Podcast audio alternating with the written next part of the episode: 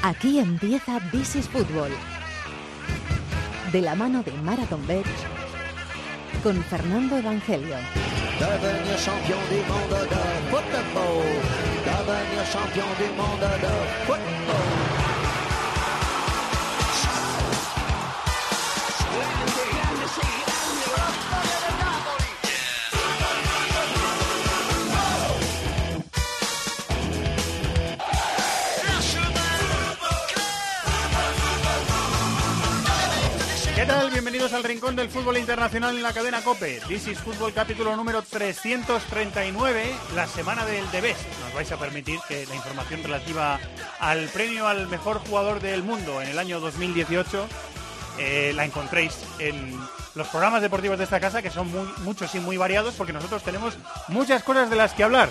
Vamos a empezar por fin esta sección en la que los oyentes deciden, los oyentes de This is Fútbol deciden de qué se habla y a quién se entrevista. Está por aquí ya David de la Peña. Hola David, muy buenas. Muy buenas, Fer. Gran amante de esa sección que has declarado. Me amante. encanta, me encanta. Y me encanta lo que vamos a hacer hoy. ¿eh? La vamos a estrenar hoy, así que estaros bien atentos, que va a ser enseguida. Enseguida va a hablar Maldini del Liverpool, del equipo de moda en Europa que de momento lo ha ganado todo. También lo han hecho, por ejemplo, el Bayern o la Juve.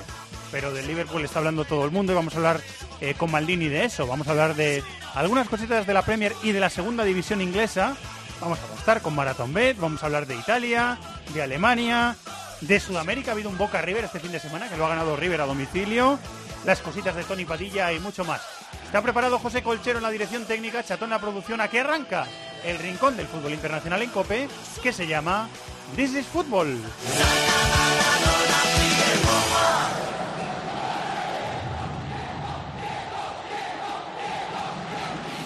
En Cope, tiempo de juego es algo más que deporte. Hola, Pepe, buenas tardes, tiempo de juego. Bienvenidos de Es nuevo. entretenimiento.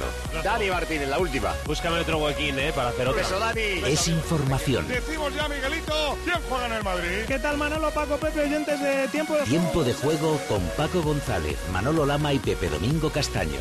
El mejor equipo de la radio deportiva española. Cope, estar informado.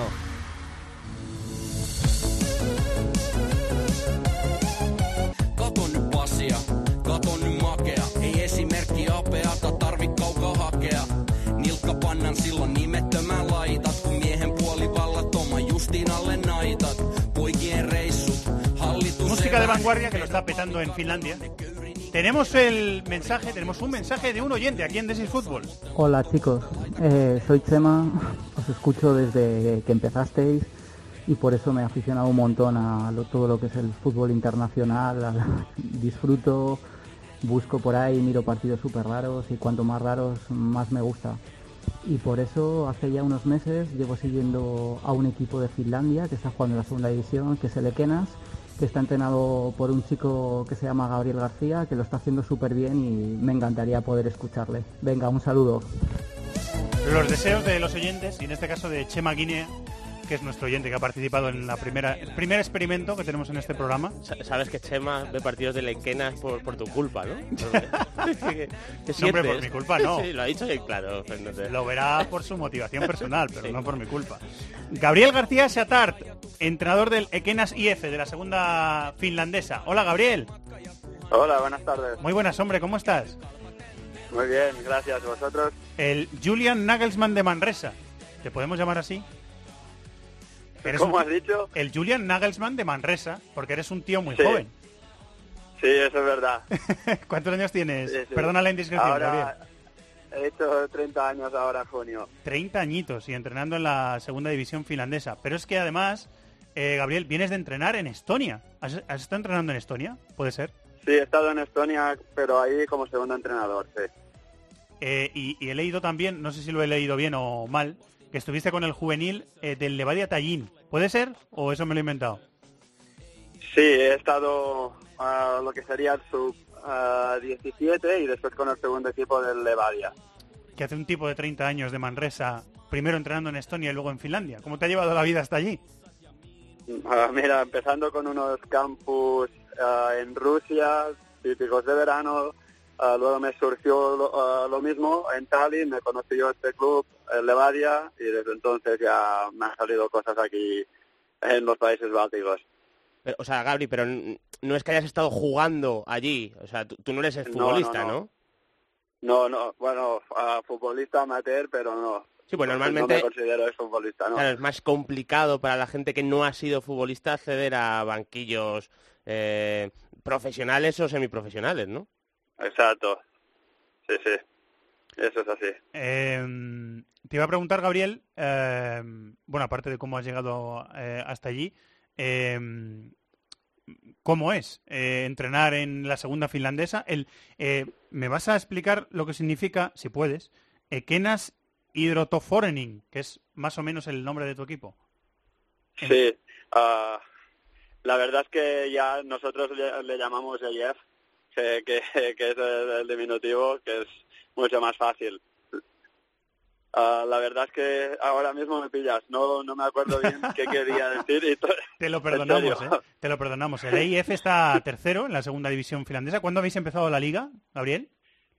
Empezamos el 27, 27 de abril. Ah, Ahora estamos ya, estamos en los últimos cuatro partidos y hemos pillado ah, la, la peor racha ahora en los últimos partidos. Estábamos primeros, pero después de 12 partidos sin perder hemos tenido estos tres tropiezos de golpe. Estáis pasando un bachecillo ahora. ¿Y qué, y qué hay que hacer para, Sí. para subir a primera ahora? ¿Qué nos queda y qué, qué tenemos que hacer? Ah, el primero sube directo, eh, el segundo hace la promoción a, a doble partido con el penúltimo de, de primera división. Y lo tenéis a tres puntos al segundo, ¿verdad? O Lo- sea, estamos ahí. Lo tenemos a tres puntos. ah, si me tuviera que mojar, creo que el que está a tres puntos, que es con quien jugamos esta semana, creo que es el equipo más fuerte, que va a ganar la liga. Y considero que el que tenemos que intentar avanzar es el, el que tenemos a cuatro, que ahora mismo es primero. O, o sea, este fin de semana hay un enfrentamiento entre el tercero de la liga finlandesa, la segunda división finlandesa y el segundo. Esta semana ha habido el segundo contra el tercero, que éramos nosotros, Ah, vale, vale. con Iski, y lo perdimos en casa. sí. Ah, vale, vale. Vale, que perdisteis 0-3 este domingo, vale, es verdad. Exacto.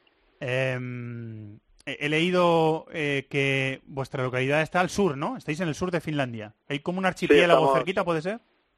Exacto, estamos a una hora y poco de, de Helsinki y sí, es un archipiélago, archipiélago es, es un sitio bastante turístico para la gente finlandesa dura- durante los veranos, es un buen sitio para, para visitar.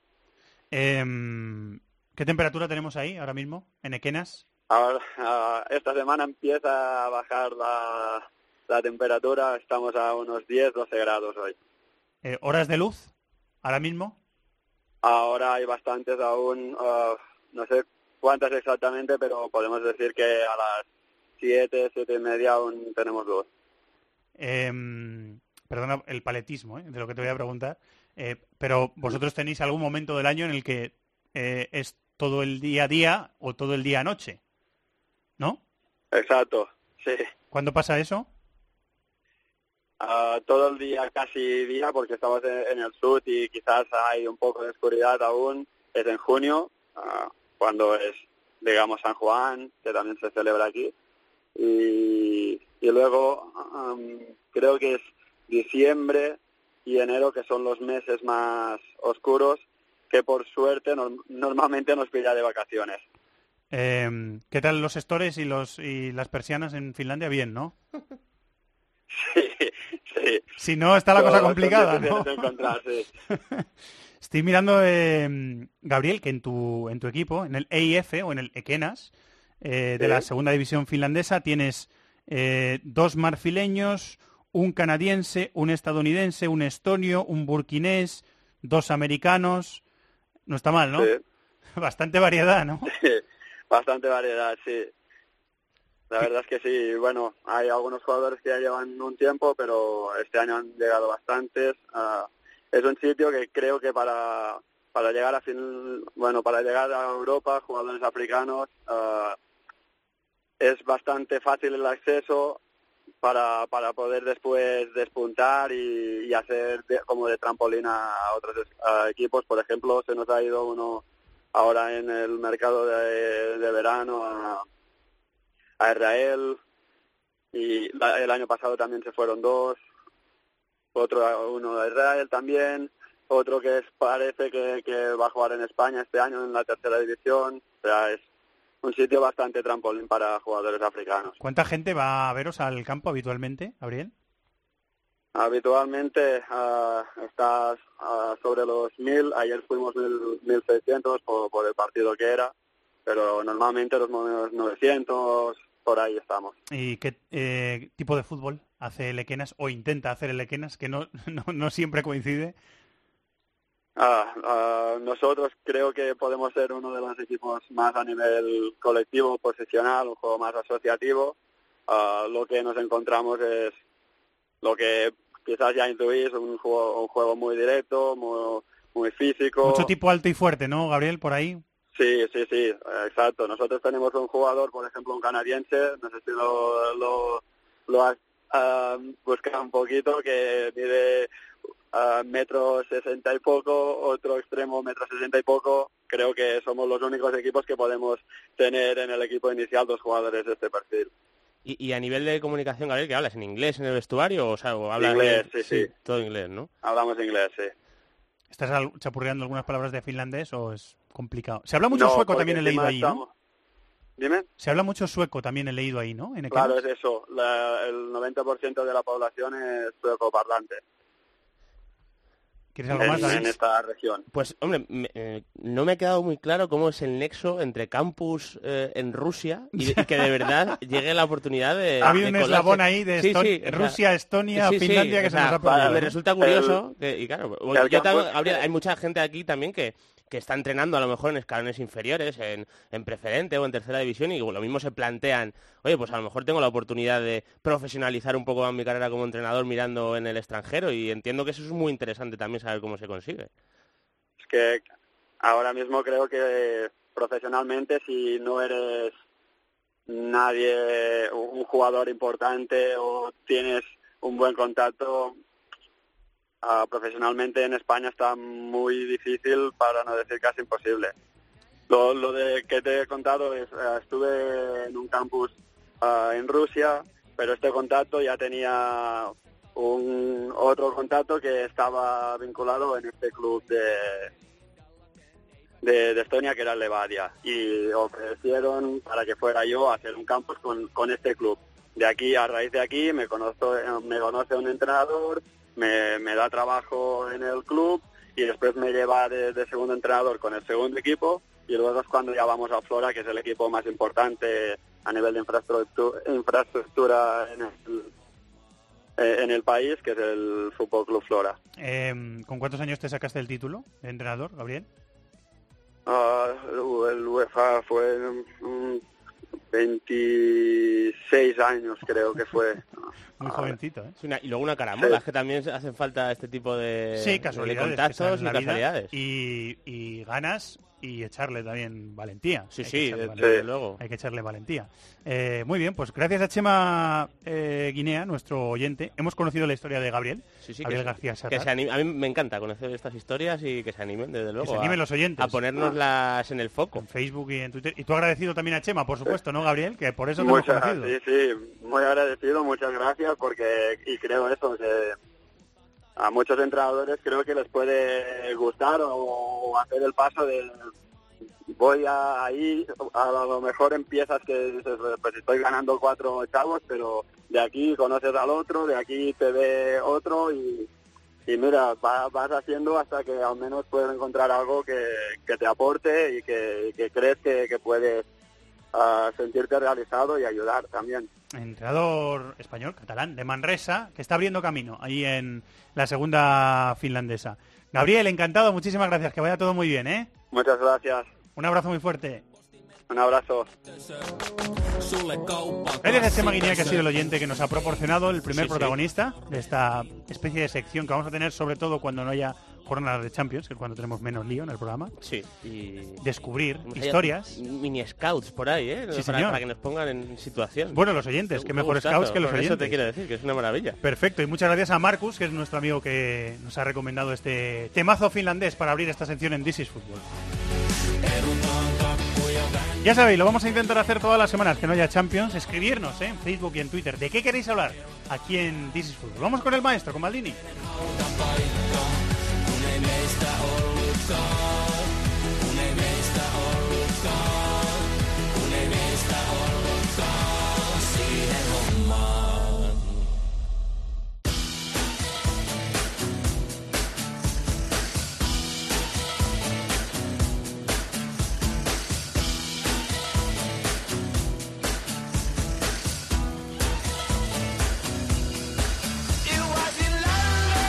Arroba Mundo Maldini. Hola maestro, ¿cómo estás? Hola, ¿qué tal? Muy buenas. ¿Cuándo sale el canal de YouTube? El canal de YouTube sal, todavía no lo sé, pero lo estoy, estoy ya, estamos ultimándolo. Estamos peinando el canal. Próximamente, como se suele decir en la, muchas veces, próximo, todavía no te puedo decir la fecha, pero sí que va a En ser su pronto. pantalla amiga, como decía aquel en su pantalla de- amiga próximamente Mundo Maldini, un canal de YouTube que va a tener pues eh, mucho fútbol, pero no solo fútbol, ¿eh? Ya, ya te ya te avanzo Qué guay, qué que, buena que pinta. no va a ser solo fútbol, va a, Qué- ser- va a haber más cosas. Qué ¿eh? buena pinta tiene, ¿eh? Qué buena porque, pinta. porque no solo de fútbol vive el hombre. o sea Está- que, ¿eh? Hombre, claro, es la vida. es- Pero bueno, eh, lógicamente la base fundamental es el fútbol, no voy a hacer un canal de cocina, eso está claro, pero, pero va a haber más cosas. Podrías, tú podrías hacer un canal No, de lo que de- quisieras. precisamente de cocina no.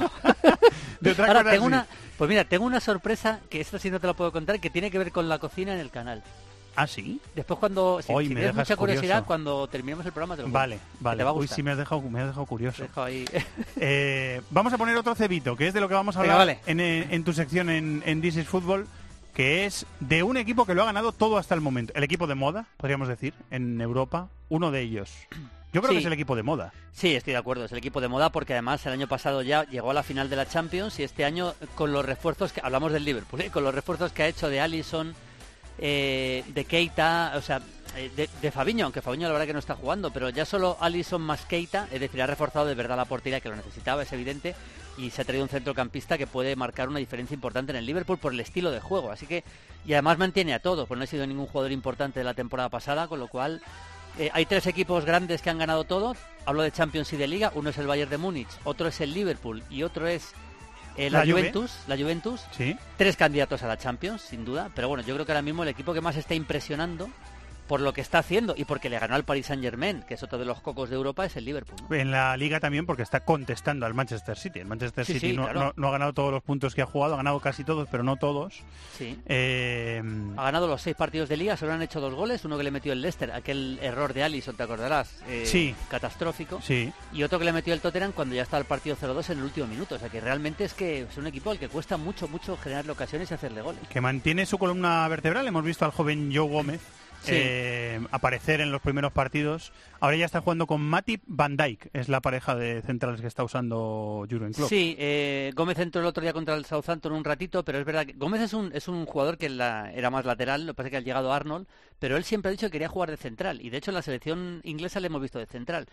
Eh, empezó jugando con Van Dijk, de hecho los cinco primeros partidos de liga juega con Van Dijk y el partido del PSG juega con Van Dijk. Ayer entró Matip contra el Southampton, pero bueno, vamos a ver los próximos partidos si vuelve otra vez Gómez. A mí no me extrañaría que volviera Gómez, ¿eh? pero bueno, por lo demás, Allison, por supuesto, indiscutible. De hecho, Karius ya se ha marchado al, Besiktas y no, no tiene competencia realmente Allison. Y luego Arnold, que sigue creciendo a unos pasos tremendos. Robertson, que sigue. Este no es un, jugador tan joven, es un jugador que llegó del Hull City, pero es un invento, digamos, de Jürgen Klopp. Y luego Van Dijk, que este sí que costó un dineral.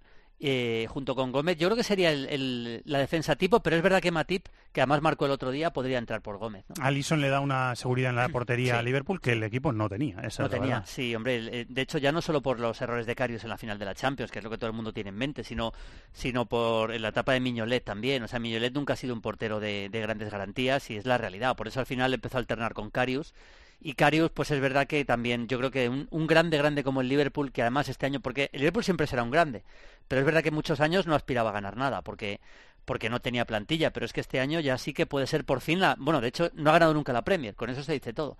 Este año sí puede ser el año del título de la Premier, aunque yo sigo manteniendo favorito al Manchester City. Se queda un resbalón eh, de, de Sí. poder ganar aquella liga. Aquel resbalón de Gerard fue, ¿no? De El gol, sí. el gol de que marcó Va, me parece que fue Va, no sé fue. no sé. Sí, me suena que Demba sí. Va, yo creo que marcó con en un partido con el Chelsea. Sí, sí, sí. sí. Eh, que al final dio al traste con las con las esperanzas de Luis Suárez jugaba en aquel equipo. Sí, sí, era, era eh, Liverpool. parece que era o aquel año o nunca Era y ahora Brendan Rodgers, este año- el, el era Brendan técnico, Rodgers, que sí, parece que hablamos de hace 15 años. No, no, es hace muy poco. Yo recuerdo el partido perfectamente. Fue 0-2, creo que ganó el Chelsea y ese gol, ese error de Stephen Gerrard cuando el equipo estaba realmente con opciones reales de, de ganar la liga, ¿no? Y ahí al final se le escapó. El otro día lo que hace Klopp es una es, es dar un giro de tuerca ofensivo al equipo porque al tridente Salah Firmino Mané le acompaña Shakiri, que luego fue sustituido en el descanso y hace un doble pivote con Henderson Vignaldum. Tiene también esa variante por si eh, Klopp eh, se encuentra con un equipo que se le cierre mucho y le tiene que dominar, ¿no? Con mucha gente de ataque, ¿no? Sí, puede, puede alejar un poco a, Firmino de la posición de falso 9, metiendo más de falso 9 a Salah, que es lo que hizo, y meter a Sakiri por detrás y que Sakiri pueda participar mucho, aunque Sakiri es un jugador que le hemos visto mucho más funcionar cerca, del, cerca de un costado. Pero sí, es una opción de darle un poquito más de, tono ofensivo, de meter un jugador más de ataque todavía, que, el Liverpool, sobre todo, más allá de los jugadores, el Liverpool es habitual el 4-3-3, el otro día lo cambió contra el Southampton, fue un 4-2-3-1, pero es verdad que es un equipo que sobre todo por intensidad te machaca. Cuando empieza a, jugar eh, esa intensidad que, el- que tiene el equipo de los centrocampistas, llegar antes que nadie, de cualquier balón dividido es suyo, ahí es donde machaca a los equipos que son técnicamente superiores, porque ahí es donde machacó al, al Manchester City, al que le eliminó y le ganó los dos partidos, sobre todo en la ida le destroza en, en cuartos de la Champions la temporada pasada. Eh, ¿Qué le pasa o qué le puede pasar? Porque es, es un misterio eh, lo de Fabiño. Fabiño fue un futbolista Pues es un misterio, importantísimo en el Mónaco, es un gran fichaje, le ha costado mucho dinero al Liverpool y, y no está jugando. Y al principio pensábamos que era porque no estaba en forma, pero claro, van pasando los partidos, van pasando los partidos y él es convocado, pero no. Bueno, de hecho, no, no de juega. hecho, el otro día fue titular con Brasil. O sea, no es que esté en forma, es que es titular con Brasil. Creo que eh, fue de lateral derecho Lateral derecho, partido, sí. sí. Eh, en el primero de los dos partidos de Brasil jugó de lateral derecho y le convoca pero no le pone. Habría que preguntarle a, a Jürgen Klopp, la verdad. No, Porque es que no ha debutado con el no, no ha Liverpool. debutado. Si te Es pones a raro, pensar, ¿eh? claro, ¿dónde puede jugar Fabiño? Puede jugar en dos posiciones, fundamentalmente. De lateral derecho, que ahí Arnold es que es insustituible porque Pe- un- perdón, eh, Julio, que es fallo mío. Eh, ha, ha debutado, ha jugado un minutito contra el Paris Saint Germain en Champions, pero bueno, un vale, minutito. un minutito. No- Bueno, el- eh, para el caso es lo mismo, ¿eh? O sea, un minutito o cero minutos realmente después de, Da igual. después de haber jugado siete partidos, yo creo que, Sí. que no cambia el discurso, ¿no? Eh, fíjate, yo ni me acordaba, si a lo mejor el último minuto. Si salió Formané, lo estoy viendo ahora mismo, pero vamos, que, que, que no cuenta absolutamente para nada. Te decía, Arnold eh, es indiscutible en la banda derecha, por lo que significa, por la velocidad que le da el equipo, por el balón parado, no lo olvidemos también, por el balón parado que le da eh, el Liverpool, y puede jugar de pivote, pero de pivote está alternando con Vignaldum y con Henderson. Henderson se consolidó ahí en la selección inglesa. A mí me gusta más eh, Vignaldum ahí también. En cualquier... A mí es que Henderson es un jugador que no me termina de llenar, ya te digo. Tampoco Vignaldum mucho de pivote, ¿eh? pero yo creo que eh, teniendo esos dos ahí para jugar de pivote, es muy difícil que Fabiño encuentre hueco. Yo creo que lo veo bastante difícil, ¿eh? ahora mismo que, que tenga hueco. Seguramente pues en Copa de la Liga, en algún partido así con muchos suplentes jugará, pero, pero partidos importantes, ahora mismo salvo lesiones, difícil. Hay un Liverpool-Chelsea de Copa de la Liga esta semana. Pues mira, por que ejemplo, ahí, ahí, la Copa de la. Liga es un torneo para poner suplentes y probablemente ahí sí le veamos. Ese sí que, que por cierto, hay un Liverpool-Chelsea de Copa de la Liga y el fin de semana hay un Bueno, Chelsea-Liverpool de Liga. Bueno, es que tenemos unos partidos el fin de semana, ojo, eh, que a los que nos gusta esto, seguro que los que están escuchando eh, están de acuerdo, tenemos, aparte del Madrid Atleti, tenemos un Roma Lazio, tenemos un eh, eh, tenemos un Nápoles Juventus y tenemos, tenemos un Chelsea Liverpool, o sea, hay unos partidos espectaculares. Hay unos partidos tremendos, sí. Eh, Navi Keita, un gran fichaje que ese sí que ha cuajado y además ha impactado directamente en el equipo. O sea, ha tenido un, Sí. un efecto Sí, sí. inmediato su llegada, ¿no? Sí, sí, eh, el primer día contra el West Ham fue el mejor. Es un futbolista que lo tiene todo, porque es técnicamente es bueno, maneja bien las dos piernas, es un jugador con mucha intensidad también y cuando juega, cuan- él sabe muy bien llegar al área, es decir, él sabe elegir muy bien la- la- el, el momento en el que llegar al área rival y eso lo hace francamente bien. Dicho esto, eh, a mí me sorprende que haya sido suplente en dos partidos, uno de ellos eh, contra el Paris Saint Germain, Sí, que no estuvo, ¿eh? porque sí. jugó con Vignaldum, Henderson y Milner. Eh, digamos que ahí quiso reforzar un poco más, más tres centrocampistas que no se vayan a descolgar demasiado ¿no? de, de- esa posición y probablemente por eso. Y también fue suplente contra el Leicester, fuera de casa, el día del error de Allison. Eh, son dos partidos en los que no ha sido titular y a mí me sorprendió los dos. Contra el Southampton tampoco, por cierto, pero bueno, ahí, ahí hubo un poco cambio de dibujo. O sea que siendo titular, eh, está jugando más como indiscutible Vignaldum, incluso Milner, que, que él. Es, es verdad, y muchas veces Vignaldum de medio centro. Sí, sí, es así. Eh, Y luego, bueno, arriba, arriba ya es que no hace falta ni... eh, El tridente, eh, ¿no? Salah, Firmino, Mané, que... Que Salah no ha empezado No, no ha empezado bien. tan bien como terminó la temporada pasada. No, ¿eh? ante el Southampton estuvo mejor de todas formas. ¿eh? Ya está a punto de hacer un golazo de tacón, marca un gol, es verdad que el gol es el disparo al larguero y luego ya la, la tiene que empujar. La segunda parte hizo tres o cuatro jugadas buenas, una por la derecha muy buena muy al final. Poco a poco se va enchufando, pero Salah no es el no es el Salah de la temporada pasada. Mané está bien, hay que recordar que la temporada pasada Mané empezó mejor que Salah. Lo que pasa es que luego al final Salah ya le fue superando, pero y luego Firmino sí que está a buen nivel. Firmino es un futbolista que te da te da un 9 prácticamente en todos los partidos. Digo un 9 no de posición, sino un 9 de, de nota, ¿no? Casi en todos los partidos. Así que bueno, es un equipo muy hecho, con que juega de memoria, que tiene mucha intensidad en el juego y que le están saliendo los resultados. También te digo, Fernando, que eh, hay partidos en los que a mí no me ha convencido tanto. ¿eh? Por ejemplo, el, el día que ganó 0-2 al Crystal Palace fuera de casa, que fue Sí. el lunes, ese partido no me convenció mucho lo que hizo el Liverpool. Y el partido del Leicester tampoco me convenció demasiado, aunque los acabó ganando. Mientras esos partidos tontillos los vaya Los- ganando, los va sacando, claro. dirá, dirá Klopp que, que bueno, que por lo menos por lo menos los va ganando en busca de la mejora.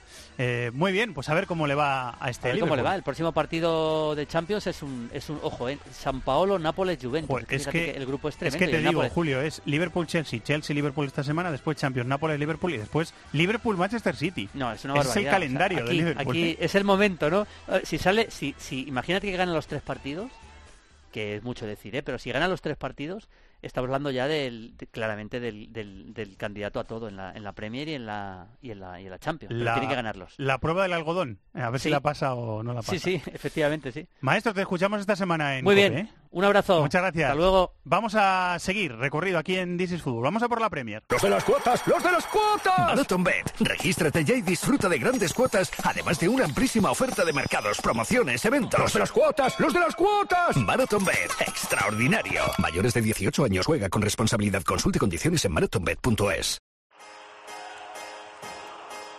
Not creative enough. We're not positive enough.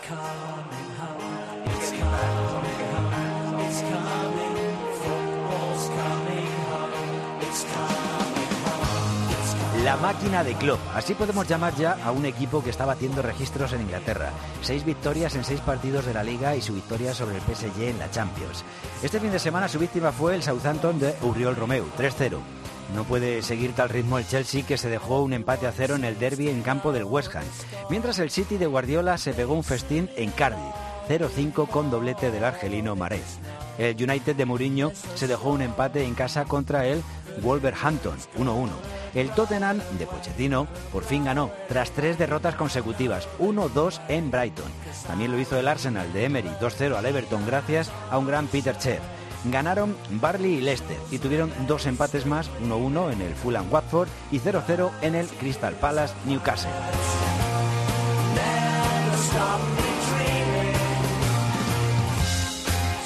Muy inglés, bueno, un poquito finlandés, también muy inglés este programa de This is Football. ¿eh? Venimos a hablar del Liverpool con Maldini.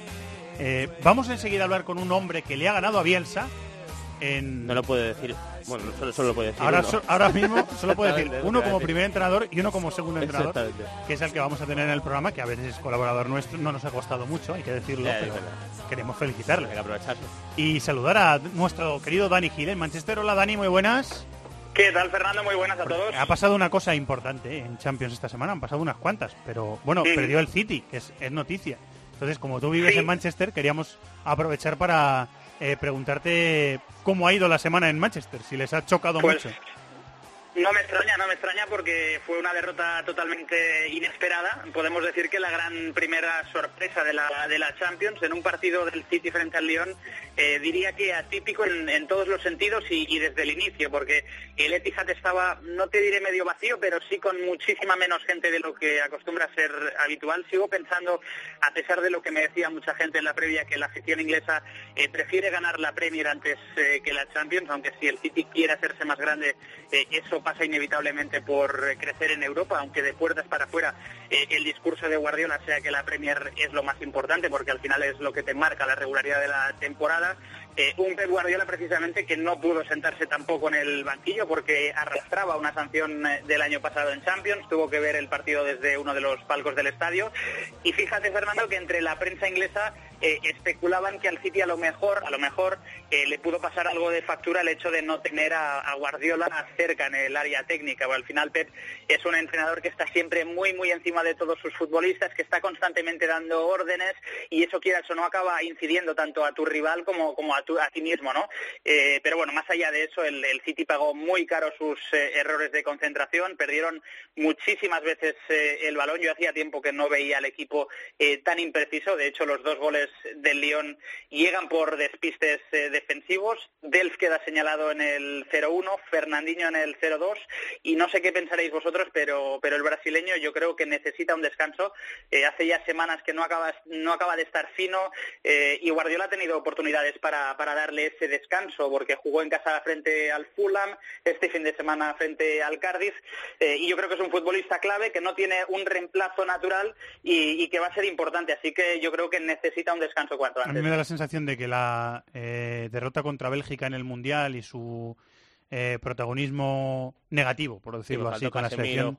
Eh, creo que también le debe haber pasado factura a niño desde un aspecto eh, motivacional o mental. Sí, lo, que ocurre es que a mí siempre me ha dado la sensación de que Fernandinho está jugando por encima de sus posibilidades con Guardiola y que también me da la sensación de que cuando él ficha, Guardiola ficha a Gundogan, piensa en él como, ya no te digo como relevo de Fernandinho, sino como pivote de su proyecto en el Manchester City y al final no termina de rodarse el alemán a nivel físico, eh, le, pone siempre un escalón más arriba, recuerdo que incluso ha llegado a jugar Yaya Touré, eh, cuando parecía eh, totalmente denostado Yaya Touré, al final acabó entrando en esa posición y lo que dice Dani, estoy muy de acuerdo, es que tú miras la plantilla y realmente no hay una alternativa real a Fernandinho y eso puede penalizar desde luego a nivel de rotación. Sí, en verano tuvo la oportunidad de fichar a, Jorginho, que al final era eh, el gran fichaje de esta temporada para el City, se fue finalmente al Chelsea y lo que dices es verdad, la temporada pasada incluso hubo algunos partidos en los que jugó con doble pivote, con Fernandinho y con, y con Yaya Touré. Gundogan también ha jugado a veces, pero no con continuidad. Es una opción para partidos a lo mejor un, pelín menos importantes, eh, pero sin duda, sin duda eh, Fernandinho no está, no está a su mejor nivel. Ha llegado el Cardiff, que el año pasado bueno, le exigió al Manchester City en aquel partido de Copa, que acabó ganando el equipo de Guardiola 2-0, y ha pagado los platos rotos. Yo vi una versión bastante apabullante del Manchester City este fin de semana, 0-5. Sí, y un Cardiff bastante concesivo. ¿eh? Yo he visto algún partido en el arranque de temporada del Cardiff que ha, estado bastante más sólido, bastante más... O sea, ha sido más complicado meterle mano, pero es verdad que el City, en el momento en el que yo creo que mete a Bernardo Silva un poquito más atrás, le deja eh, gestionar el ataque, fija también a Sterling y al Leroy, Sané, que es una versión que yo creo que le está viendo bien al Manchester City, fluye un poquito más el equipo y es lo que vimos contra el Cardiff. ¿Algo más, Dani? Nada, que Bernardo, aprovechando que lo dice David, está siendo el factor diferencial de este City. Eh, gran inicio de temporada del portugués. En verano ya dijo Pep Guardiola en el primer partido de, la temporada en la Community Shield que eran él y diez más. Y sin lugar a dudas está siendo un futbolista muy, muy importante para, para el City. Y estoy convencido que lo va a seguir siendo para el resto de la temporada. Buena semana de trabajo. Te escuchamos en COPE, compañero. Muchas gracias. Igualmente, un abrazo. Hasta luego. Vamos hasta la segunda división inglesa, la Championship.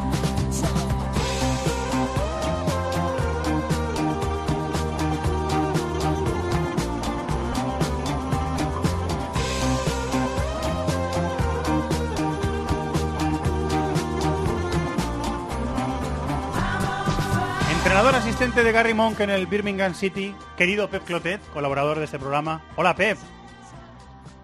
Hola, buenas a todos. Eh, lo ha dicho David de la Peña, tiene toda la razón. Solo, como segundo entrenador, solo hay un hombre que puede decir que ha ganado a Bielsa en esta temporada en la segunda división inglesa. Enhorabuena, ¿eh? Muchas gracias, muchas gracias, pero vaya, eh, son cosas del fútbol, ¿no? Eh, evidentemente nos alegramos muchísimo, pero es mérito de, del equipo, ¿no? Y a domicilio, además, ¿eh? Uno dos a domicilio. Sí, sí, y era un partido, un partido difícil porque nosotros nos resistía muchísimo la victoria, estábamos muy sólidos, eso es cierto, eh, no encajamos muchos goles y, pero el mejor resultado que habíamos sacado de momento era, era el empate, eh, aunque no nos habíamos descolgado de la tabla hacia abajo y todo, pero pero sí que necesitábamos una victoria para, para dar sentido a todos estos puntos que habíamos conseguido, ¿no? Porque lo cierto es que el equipo sí que se mostraba muy sólido, pero, pero no habíamos podido eh, marcar muchos goles o, marcar ese gol de la victoria y, y, antes de que vengan esos nervios, el hecho de, haber ganado el sábado, pues nos ayuda muchísimo para estar adelante, ¿no? Eh, ¿Cómo ha sido el trabajo de preparación durante la semana? ¿Cómo se le mate mano a un equipo de Bielsa que eh, siempre es muy difícil eh, y estaba siendo muy difícil para los rivales en, este arranque de temporada en segunda división en Inglaterra, Pep. Sí, lo cierto es que está muy bien asentado en, lo alto, lo alto de, la tabla y muestra un juego no solo vistoso, pero también efectivo. Es un equipo que, el Leeds de Bielsa es un equipo que genera muchos espacios atacando, que, que juega con muchísima velocidad, con muchísimo dinamismo, eh, que pone muchos problemas a los rivales porque utiliza muy bien la pared, porque porque llegan mucho, los jugadores atrás llegan mucho a, posiciones de, remate, el, el, mediocampo también es muy ofensivo.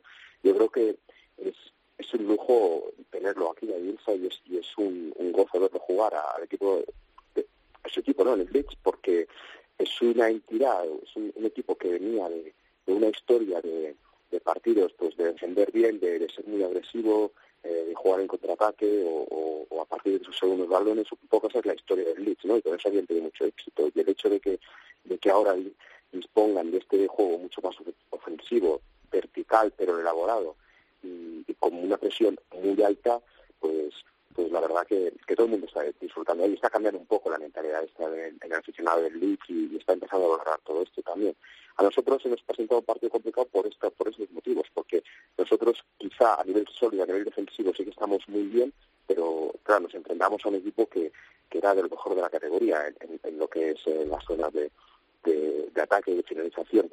Por eso, bueno, nosotros fuimos muy fieles a, a nuestra forma de jugar, eh, sabíamos que era importante eh, cerrar muy bien los espacios, eh, no caerse nunca al área, mantenerlos siempre, siempre que fuera posible, mantenernos en, un bloque medio, una zona media del campo, no caerse demasiado y, juntarse muy bien en esas zonas y a nivel defensivo trabajar mucho con coberturas, porque ellos tienen tanta movilidad y, tiran tanta pared que, evidentemente no puedes dejar marcas. Nosotros hacemos un, trabajo sobre un marcaje zonal y con muchas ayudas y ese día con una capacidad que tiene el equipo de trabajo muy alta de ayudarse muchísimo, eh, también favorece que luego tú puedas salir, porque es muy importante contra equipos de este tipo que no solamente defender, no es que luego cuando robas el balón o tienes el balón tienes que crear peligro, tienes que crear algo, porque si no, al final te, vas a meter atrás, ¿no? Y eso creo que el equipo lo hizo muy bien y el hecho de que empezáramos ya ganando la primera parte con ese 2 a 0, pues favoreció mucho más a, a, esta idea de juego de nuestro equipo y evidentemente le puso las cosas más difíciles a un Leeds que, es cierto que nos puso la soga hasta el final, ¿eh? también hay que decirlo. bueno, es normal también. Eh, y con J. Peleteiro dando mucho dentro del campo, ¿no? El ex de Leibar, Castilla y Celta de Vigo que está jugando ahí con vosotros. Sí, muchísimo. Primero porque es un jugador que tiene muchísimo talento, sobre todo ofensivo, pero que ha sido capaz de, de desarrollar este este aspecto defensivo aquí, también se requiere mucho en Inglaterra y esta intensidad que todos los otros jugadores tienen y, en ese sentido eh, no solamente tenemos sus virtudes ofensivas pero también se ha sabido adaptar y nos ofrece una capacidad de trabajo eh, y una capacidad defensiva también no es cierto que la primera parte que, que hizo eh, estuvo bastante bastante bien en, en, el tema defensivo y a nivel ofensivo fue muy importante porque porque viene por dentro engancha eh, deja espacios al lateral, porque los equipos de Bielsa eh, marcan muy encima y siguen bastante al hombre, entonces dejamos espacios que combinan bien con el lateral y conseguimos enlazar muchos contraataques por eso. También es un, hombre importante a nivel de, balón parado, que es muy importante para nosotros, porque tiene un, buen golpeo, ¿no? Como ya también en el eh, sabemos que vuestra liga es otra, estáis ahí peleando. Eh, y que sigue siendo una competición muy dura, pero eh, nos había llamado la atención que eh, fueres capaces de ganar al equipo que nadie estaba ganando en segunda, que había empezado fortísimo, además con un nombre tan célebre como Bielsa en el, en el banquillo, y aprovechando que eres colaborador de este programa y que a veces nos das lecciones tácticas de fútbol, pues felicitarte. Así que enhorabuena, Pep, y, a seguir trabajando. Muchísimas gracias a vosotros. Gracias, Pep. Un abrazo. Un abrazo el segundo entrenador del Birmingham, eh, que ha ganado a Bielsa. Es que es... Eh, es noticia, es noticia. Es noticia y es una hazaña, ¿eh? Sí, sí, sí, sí, porque había empezado muy bien el Leeds. O sea, bueno, había ganado... Ocho victorias. ocho eh, victorias y en el noveno partido ha sido cuando ha... ¿no? Había empatado alguno, me parece que ah, había empatado alguno. Había empatado, perdón, sí. No son ocho victorias, sino eh, ocho partidos consecutivos. Ocho partidos sin perder, Cinco victorias y tres empates. Efectivamente, el Leeds está con cinco victorias, tres empates y la derrota este fin de semana, pese a lo cual sigue liderando la tabla en Championship con 18 puntos, empatado con el Middlesbrough el Boro, que también tiene eh, 18 puntos. Que están consiguiendo... Hablé con Gaby Ruiz cuando ficharon a Bielsa y demás y... Que les costó, ¿eh? Les costó, sí, y de hecho... les costó mucho. Eh, lo, que, lo que quiso el club es que, ya que eh, ellos estaban en el 12-13 puesto de presupuesto, tener un agitador, un, un, personaje que de verdad pudiera provocar ese impacto en, en el club. Y, y, yo creo que, hombre, esto es larguísimo, es pero, es un pero, es un pelotazo tremendo y, y mira, lo, lo, están haciendo de, de, maravilla. Vamos a charlar con Víctor Horta un día, ¿eh? Pues eso. Vamos, que eso también va a estar bien. Eso no está el, mal del todo. El director deportivo del Elite un día le, le, llamamos, que además nos consta que es oyente de este programa. Bueno, ahora voy a apostar aquí en This is Football.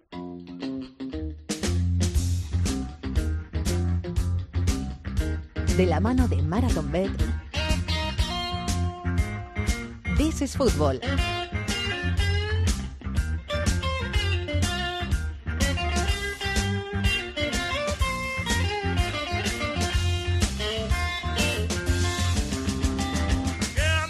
Hola David González, muy buenas.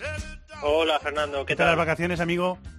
Muy bien, cortas, pero muy bien. Bueno, siempre son cortas. Aprovechadas, sí, ¿no? Por lo menos, aprovechadas. Sí, sí, al menos, al menos aprovechadas, sí. Muy bien, tenemos un montón de cosas para ofrecerles a los oyentes para apostar con Marathon Bet. David, querías empezar en Italia, ¿no? Que hay jornada entre semana de liga en Italia. Sí, solemos empezar con Inglaterra, pero hoy vamos a empezar con Italia.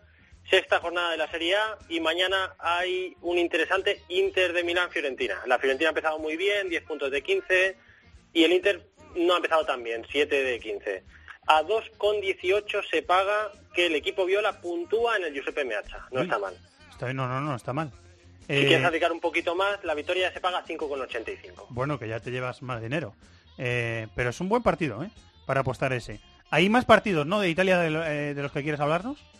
Sí, mira, ya vamos ya al fin de, ¿vale? Y porque hay dos partidos. Está el derby de la capital por un lado y por otro también está el Juve Nápoles, que es el gran partido. Y ya van primero y segundo clasificado con solo cinco jornadas. El empate eh, en el Juventus Stadium se paga a 3,88, que no está mal. Ah, sí, es, es buen acuerdo también. No es fácil que se produzca porque la Juve está ganando. Sí, pero está sufriendo, ¿eh? Todo, Para, pero el otro sufriendo. día Frosinone fuera de casa el gol le le costó ganó mucho, 82. sí. 80 y pico, sí. Le costó, le costó. Y además el Frosinone estuvo bien. Se cerró mucho y estuvo, estuvo bien. Eh, y tenemos partidos en Inglaterra. Bueno, tenemos Carabao Cup. Tenemos Copa de la Liga esta semana, ya lo ha dicho antes Maldini. Sí, con un gran partido, aunque veremos, imagino, suplentes, pero hay un buen partido por ahí. Apostamos al Liverpool-Chelsea, ¿no, David? Sí, parece, parece que, como ha dicho David, parece que sí que puede haber suplentes. Ah, Hay, do- hay dos Liverpool-Chelsea. Primero Sí. está el esta semana de Carabao Cup y luego viene el de Premier, que es el sábado, pero sí, en en Stamford Stamford Bridge. Bridge. Exacto. Sí, sí. va- vamos, al, vamos al de Copa de la Liga y traigo dos cuotas, a ver cuál os gusta más. Traigo primero que ambos equipos marcan y el Liverpool gana el partido, se paga a 3,38. Y la segunda cuota sería que el Chelsea se clasifica simplemente, que se paga a 2,71. Ah, muy bien. Sí, bastante ajustado, ¿eh? Entre una cuota y otra. O sea que... Sí, además, eh, yo creo que el- los suplentes del Chelsea, eh, igual es Morata, eh, a ver si llega Pedro, que estaba tocado, pero son, yo creo, de un escaloncito Más superior empaque, ¿no? a los del Liverpool, que, bueno, está, bien está el bien, pero sí, pero yo creo que tienen un poquitín más de determinación los del Chelsea. Bueno, ahí está tirado. Ahí está, Ahí tirado. está tirado. Tenemos un eh, Tottenham-Watford también en Copa de la Liga esta semana. Me ha parecido, de, exceptuando el Liverpool-Chelsea, me ha parecido de los partidos más interesantes, Sí, porque parece, parece que puede ser más igualado de lo que a priori por nombre eh, resulta. El Tottenham ha pasado un pequeño bache, el Watford ha empezado muy bien la liga, a pesar de que ahora ha empezado a, a- a acumular resultados negativos, pero es un partido interesante. El empate al descanso y la victoria final de los de Pochettino se paga a 4,65, que no está mal tampoco. Buena cuota, buena cuota también. Pues apostar eh, en la Liga Italiana y también en la eh, Carabao Cup, en la Copa de la Liga Inglesa. La suerte está echada. Muchas gracias, David. Venga, gracias a vosotros. Ya sabéis, cuotas sujetas a cambios. Un abrazo para David. Para mayores de 18 años, eh, hay que jugar con responsabilidad y podéis consultar las condiciones en marathonbet.es. ¡Los de las cuotas! ¡Los de las cuotas! MarathonBet. Regístrate ya y disfruta de grandes cuotas, además de una amplísima oferta de mercados, promociones, eventos. ¡Los de las cuotas! ¡Los de las cuotas! MarathonBet. Extraordinario. Mayores de 18 años juega con responsabilidad. Consulte condiciones en marathonbet.es.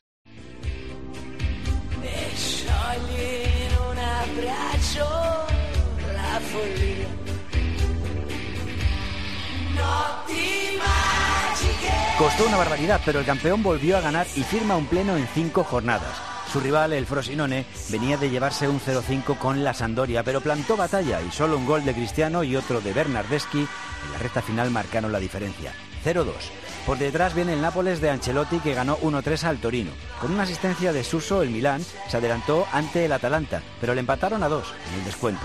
Mientras el Inter ganó a la Sampdoria también en el último suspiro con un gol de Brozovic. La Roma perdió 2-0 en Bolonia. Hubo victorias de Lazio, Udinese, Bolonia, Parma, Sassuolo y Fiorentina.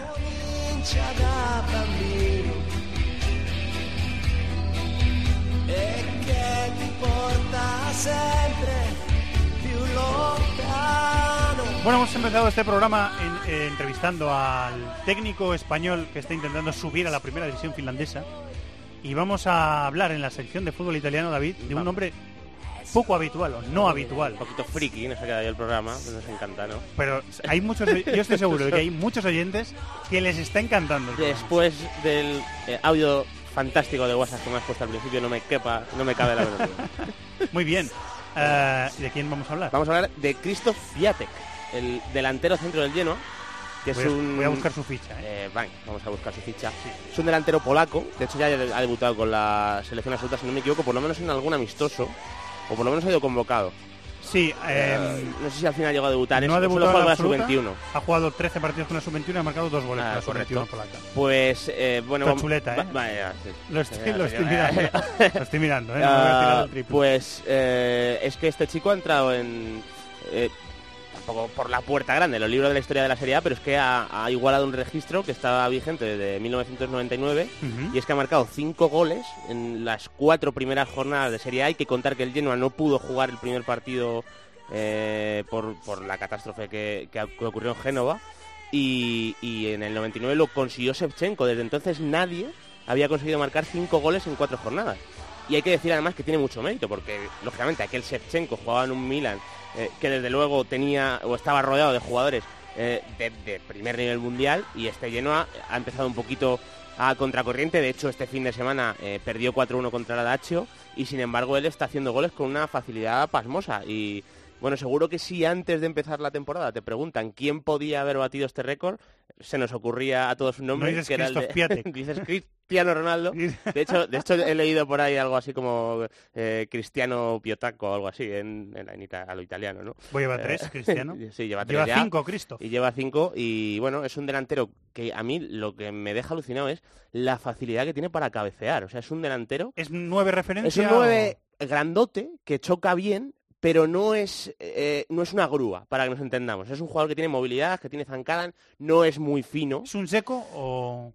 Yo creo que es más móvil que Seco. Creo que tiene menos eh, calidad eh, cuando juega de espaldas para sujetar la pelota, activar a los compañeros, etcétera. Ujú. Pero es un jugador que si tú tienes la, de- la línea de ataque muy atrás, él te puede activar con desmarques al espacio. Pero sobre todo es un jugador de remate de área y, y que tiene un remate de cabeza descomunal. O sea, es un jugador que si tú tienes dos extremos o dos carrileros, como juega el lleno de Ballardini, que ganan línea de fondo y la ponen en el área, es un cabezador eh, fantástico. Perdona el atraco. De los cinco goles que ha metido, ¿cuántos de cabeza te acuerdas? ¿Más o menos? O, Es o- que eh, ha metido también eh, contra el Leche en Copa, Ah, vale. metió, metió creo que cuatro goles, y te diría que ese día marcó tres de cabeza.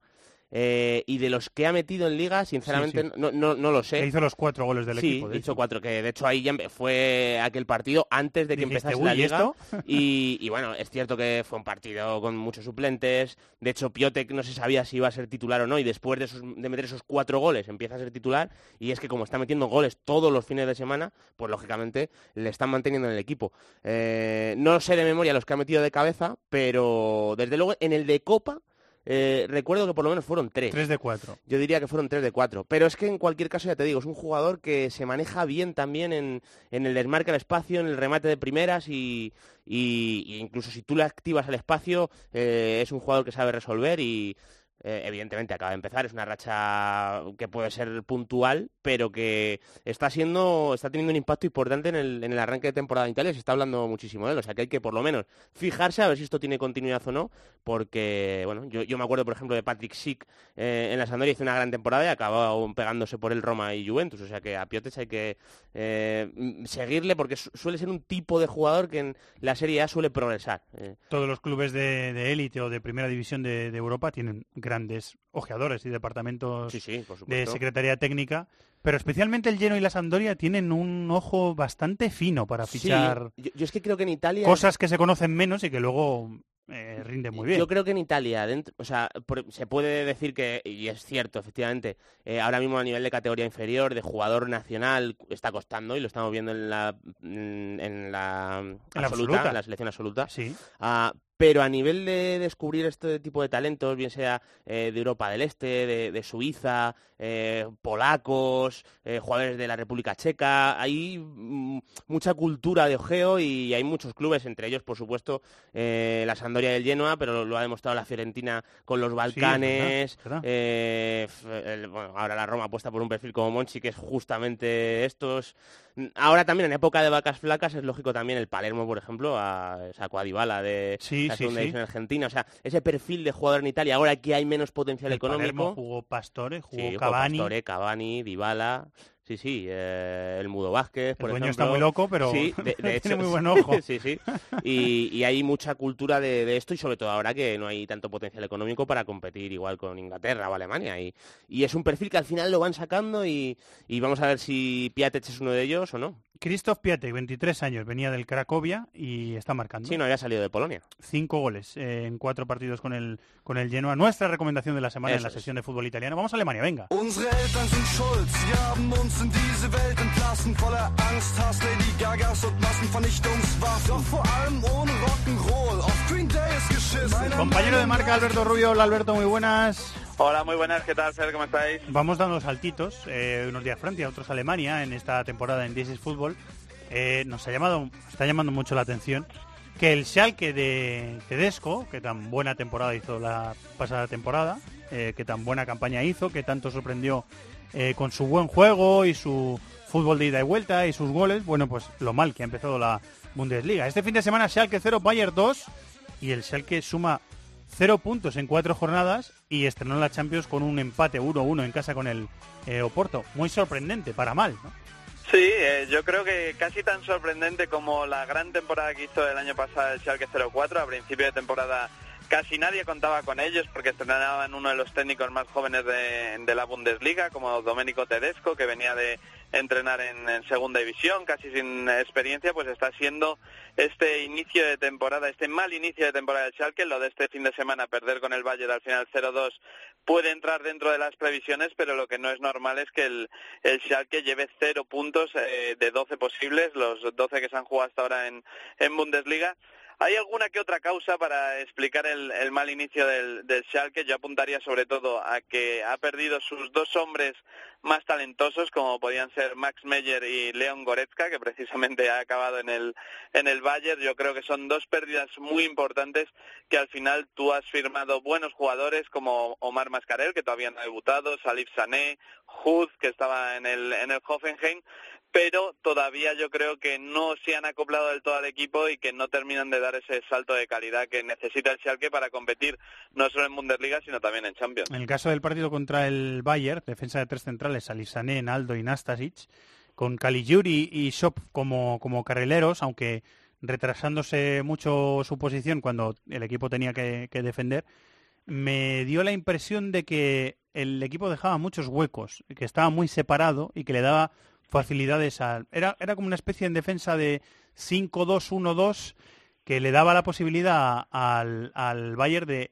eh, tener mucho balón, amasar mucho la, la posesión y de sentirse muy cómodo en, en, muchas fases del partido. Es la sensación que me, que me dio de ser un equipo mucho más concesivo de lo que le habíamos visto la pasada temporada, David. Sí, bueno, ya, al final es cierto, eh, sorprende un poco que, que, juntes a Di Santo, Émbolo y Hood, que, que yo creo que al final te hacen partir al equipo, sobre todo con balón, que al final si tú no consigues eh, que tus posesiones sean un poquito más largas, el rival siempre se va a encontrar espacio de una forma u otra, ¿no? O sea, tienes que salir.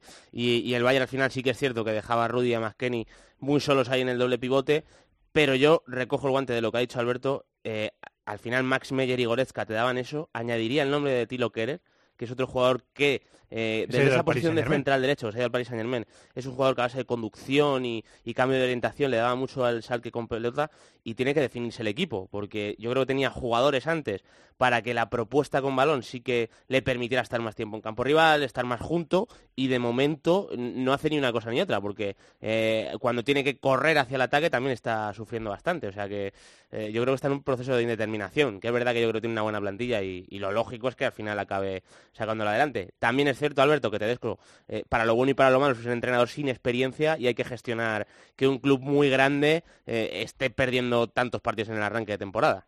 Sí, vamos a ver cómo lo lleva eso, porque el otro día Di Santo ya se marchó cabreado por eh, un cambio, hubo hubo movida, al final eh, terminó pidiendo perdón a, compañeros y al, y al propio entrenador, pero sí es interesante ver cómo lo, cómo lo gestiona yo creo que entre Fernando y David habéis dado con la clave. El Schalke el año pasado era un equipo reactivo, pero que tenía dos jugadores como Goretzka y Meyer que te hacían jugar y esta temporada pues no está siendo ni reactivo ni, ni proactivo porque al, al Bayern le dejó le dejó jugar, el Bayern que está sabiendo defenderse también bien, es un equipo que con balón, lógicamente, eh, por otra parte está encantado porque tiene buenos jugadores, y el Schalke no sabía ni ir a robar ni tampoco cómo gestionar esos esos ataques, porque al final cuando tú juntas, como apuntaba David, a Huz, Embolo y a Di Santo, pues también pierdes capacidad eh, asociativa, y si no eres capaz de salir a la contra con tres atacantes, pues al final te quedas un poquito en, en tierra de nadie, que yo creo que es lo que le pasó al, al Schalke contra el Bayern. Tiene ahora mismo eh, entre semana Friburgo fuera, eh, Maguncia en casa y luego lo bueno que tiene el Schalke, por, por mm, decirlo de alguna forma, es que es Lokomotiv Galatasaray, Galatasaray Oporto Lokomotiv, el- lo que le queda del grupo de Champions, o sea, a la cosa puede, la puede enderezar y le queda tiempo para enderezarla. Sí, porque que además eh, tiene un grupo de Champions asequible y sin embargo la Champions eh, a nivel de ánimo, si tú consigues ganar, eh, sabes que te la va a levantar, es el torneo más prestigioso de todos. Entonces esa, ese déficit que puede tener con Tedesco lo pueden paliar por ahí. Eh, ¿Algo eh, que decir, Alberto? ¿Algo No, al, al- al hilo un poco del, del Schalke, hay que decir que los históricos en Alemania no han empezado precisamente bien, porque el, el Leverkusen ha sumado sus tres primeros puntos de esta jornada, también llevaba cero, el Stuttgart es penúltimo con dos puntos, el Eintracht que viene de ganar la Copa es decimotercero, el Hoffenheim que no es un histórico, pero sí que viene de dos buenas temporadas es de- en decimosegundo, o sea que los equipos históricos no les está yendo nada bien. Apuntar, eso sí, el arranque de dos jóvenes jugadores en Bundesliga, uno el, el Pichichi, Ondrej Duda, el futbolista del Hertha Berlín, que está demostrando una capacidad de golpeo, sobre todo a balón parado, extraordinario, y luego Kai Havertz, que viene de hacer tres goles en la última semana, pero yo me quedo sobre todo con la finura y la elegancia que tiene el mediapunta, joven mediapunta todavía del Bayer Leverkusen. Gracias, compañero. Un abrazo. Un placer.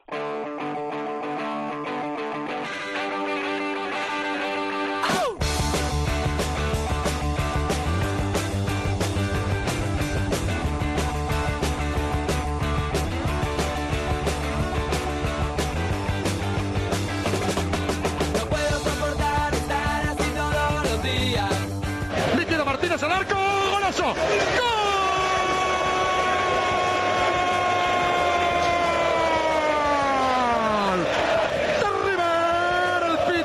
El tiene Quintero, la filtró adentro. Con el taco Borré de frente, le da al arco, golazo de Coco. ¡Gol!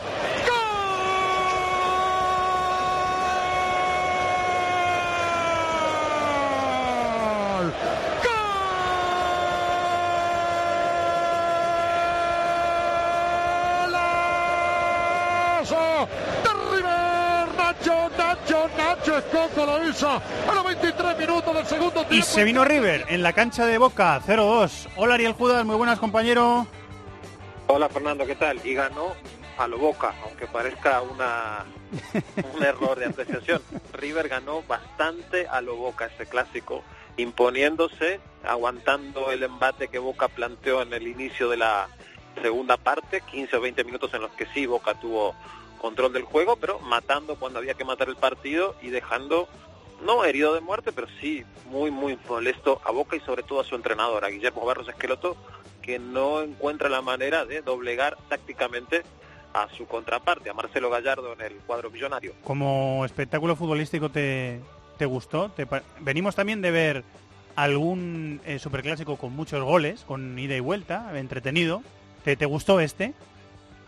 Fue divertido, sí, sí, sí, sí, fue, fue entretenido de ver. eh, y sobre todo me gustó la manera en la que Gallardo supo leer de antemano qué le iba a proponer Boca y, es como que preparó muy bien, se puso un poco en la, en la piel, en la, cabeza de, de Barros Esqueloto y preparó muy bien a su equipo para contrarrestar todo eso y se va con una victoria importante. No define nada porque esto es apenas la, prim- la sexta jornada de la Superliga, queda mucho, mucho, mucho por delante todavía, pero eh, pesa como todo partido en Superclásico. Me dice Chato, tengo el recado de preguntarte por una parada que hizo, un paradón que hizo Franco Armani al final del partido, me dice. Yo es que no pude verlo. Sí, sí, Armani está en un nivel tremendo.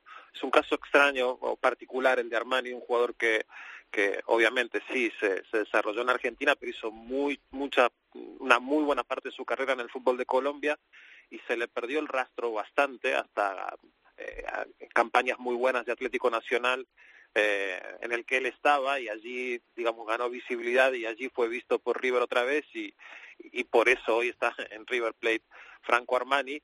Eh, creo yo que Argentina, después de mucho tiempo, puede haber encontrado un arquero por de estos por varios, que pueden estar varios años en, en, la selección, obviamente en River también, aunque hay algún equipo europeo interesado en él, realmente está teniendo un nivel muy, muy, muy alto Armani y es este un factor determinante. También es tan bueno como los delanteros que pueda tener River, es eh, la seguridad que brinda Armani en el arco, seguro, seguro. Sin Sergio Romero jugó dos partidos ya del Mundial y ha jugado el amistoso post- posterior contra Colombia eh, 0-0 y Sí. seguirá jugando con la selección. Yo creo que nadie duda ahora mismo de que Armani es el portero titular de Argentina. ¿Te, te dio tiempo a ver el, el partido, Sí, David? fue hora, fue una hora asequible para, para 11 aquí, menos cuarto de la noche Sí, en. España, sí. Sí, sí.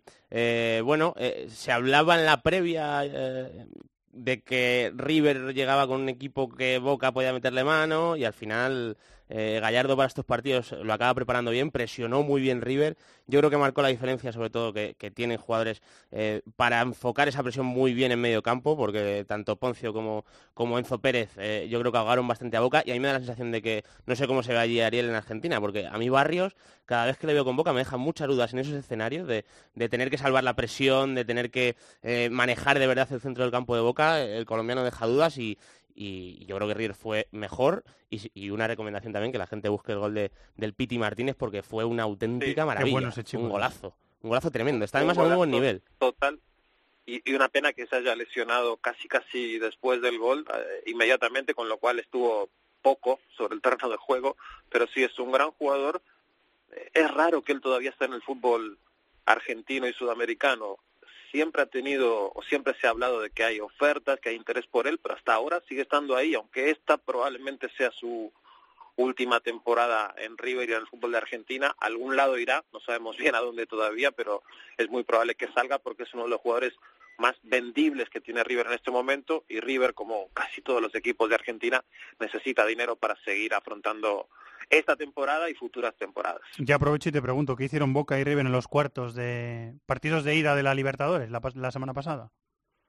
Bueno, Boca ganó 2 a 0 a Cruzeiro en un partido con mucha, mucha polémica, sobre todo por las decisiones de, del cuerpo arbitral en ese La en ese expulsión de. Dedé, ¿no? Que en Brasil están que trinan.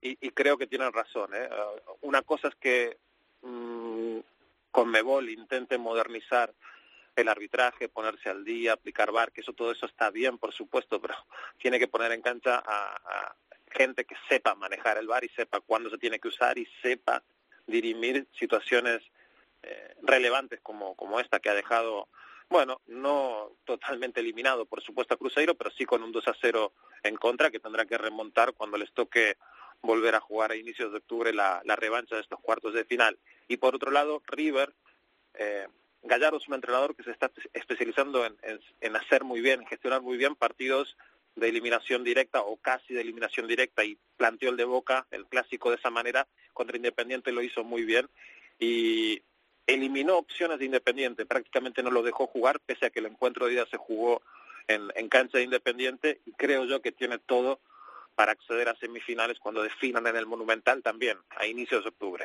Las otras dos eliminatorias parecen encarriladas para los equipos brasileños. Gremio, el campeón, se impulsó a, a domicilio Atlético Tucumán por 0-2 y Palmeiras ganó 0-2 al Colo Colo chileno. Los partidos de vuelta son eh, la semana que viene. ¿Sí que querías decir, Ariel? Hay que, hay que hacer una salvedad y tiene muchísimo mérito el Atlético Tucumán. El plantel de Atlético Tucumán vale alrededor de 5 millones de dólares, todo el plantel, contra, bueno, no sé cuánto valdrá el de gremio, pero seguro que debe estar... Igual es lo que cobra Luan, ¿eh? más.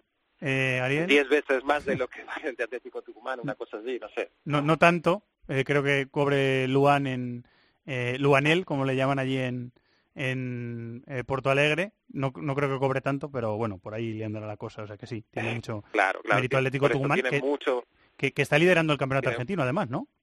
También, por supuesto, sí, sí, es una revolución lo que está haciendo Atlético Tucumán con un equipo sin estrellas, humilde, pero sí de mucho trabajo, muy peleón, muy guerrero, y que por ahora le está yendo bien, tanto en la Liga Argentina como en Copa Libertadores, más allá de que quede eliminado, haber llegado a cuartos de final para Atlético Tucumán es una gesta realmente.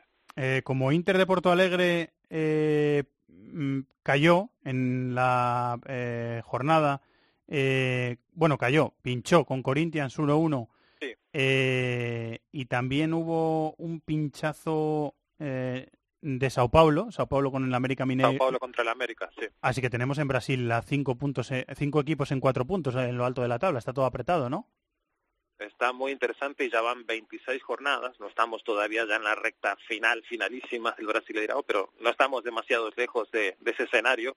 Y ahora mismo tenemos a Sao Paulo con 51, Palmeiras con 50, Inter también con 50, Flamengo con 48 y cerquita ahí Gremio con 47 y un poco más retrasado Atlético Mineiro con 42. Me dices que estás preocupado por la situación de, de violencia, que también se podrá trasladar a lo social, imagino yo, pero en el fútbol mexicano, ¿no?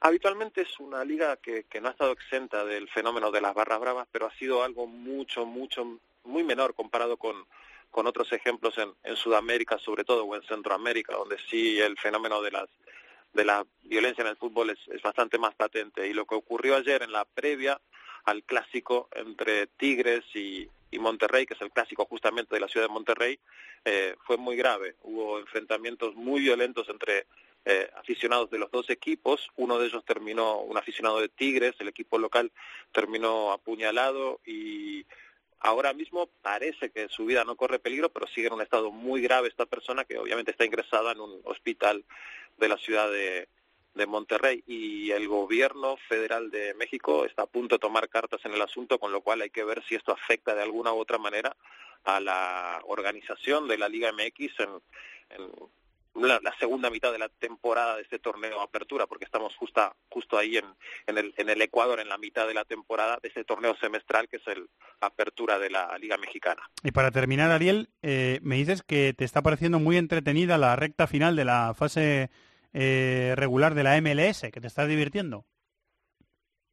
Ay, eh, eh, es, es, es una locura lo que está pasando en la MLS ahora.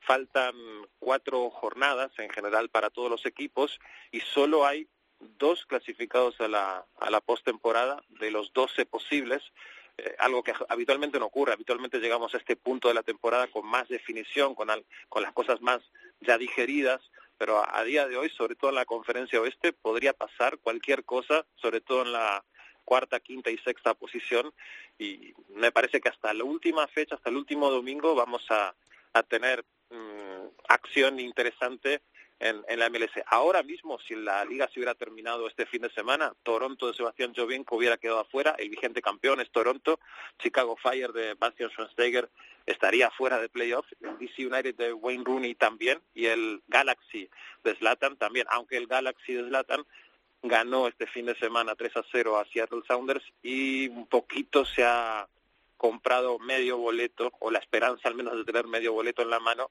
de poder entrar a la última posición de la conferencia este que oeste, que ahora mismo es el objetivo razonable que debería tener el equipo del Galaxy. Seguimos pendientes y lo contaremos en DC Fútbol. Compañero, muchas gracias. Ariel, un abrazo. Un abrazo.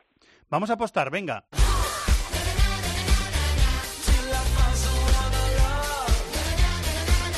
Nuestra combinada DC Fútbol con Marathon B todas las semanas cogemos un partido yo, otro partido, bueno, espérate, lo voy a hacer educadamente. Un partido chato, otro partido David y otro partido yo. Eh, que no sé yo. Para ponerme yo el último. Mira, me voy a poner yo el último. Voy a empezar por Chato. Chato, Va. ¿qué partido vas a apostar Mira qué bien, qué honor. en esta ocasión? Yo voy a apostar a Alemania, que hay un partidazo porque hay un Hertha Berlín Bayern. No vas a apostar Alemania entera. Vas a apostar a un Po- partido. Podría, pero he elegido un partido solo. Vale. Pues soy, soy así. Un Hertha Berlín Bayern de Múnich es un segundo contra primero. Y he apostado a que hay un 2-2 en ese partido. ¿Eso se paga? Resultado final. Y se paga 24 a 1. Madre mía. No a lo grande. Desmelenado. No se moja, chato. si es que- Qué fastidio. Si se hace, se hace bien. David de la Peña. Pues eh, me ha gustado lo que nos ha propuesto David ¿eh? sobre el Juve Nápoles. O sea, es verdad que la Juve es favorita, eh, pero yo creo que el Nápoles se está ajustando ahora un poquito y yo voy a apostar por el empate entre Juve y Nápoles. He dicho David que estaba a 3,88. Eso es. Y yo el Chelsea y Liverpool, que el Liverpool marca en la primera parte y también en la segunda, que no es una apuesta muy descabellada, 3,10 a 1. Y si apostamos a estas tres cosas eh, y nos toca, acertamos, ¿cuánta pasta nos llevamos, querido Chato? 288 euros por euro apostado. ¡Hala! O sea, si metes 10 euritos, 2.880 pavos. Pues a lo ¿Has mejor- visto? Lo he hecho yo solo con la cabeza. esto. A lo mejor el lunes no estamos aquí. Sí, hombre, sí. Estaríamos. Apostando 10, no, pero igual se nos va la olla, ya apostamos un poco más, quién sabe. Eh, oye, pa- un pastón, que diría el compañero. Bueno, pues la suerte está echada con esta combinada de is Football con nuestros amigos de Marathon Bet. Las cuotas ya sabéis que están sujetas a cambios. Para mayores de 18 años hay que jugar con responsabilidad y podéis consultar condiciones en marathonbet.es. Los de las cuotas, los de las cuotas. Marathon Bet. Regístrate ya y disfruta de grandes cuotas, además de una amplísima oferta de mercados, promociones, eventos. Los de las cuotas, los de las cuotas. Marathon Bet. Extraordinario. Mayores de 18 años juega con responsabilidad. Consulte condiciones en marathonbet.es.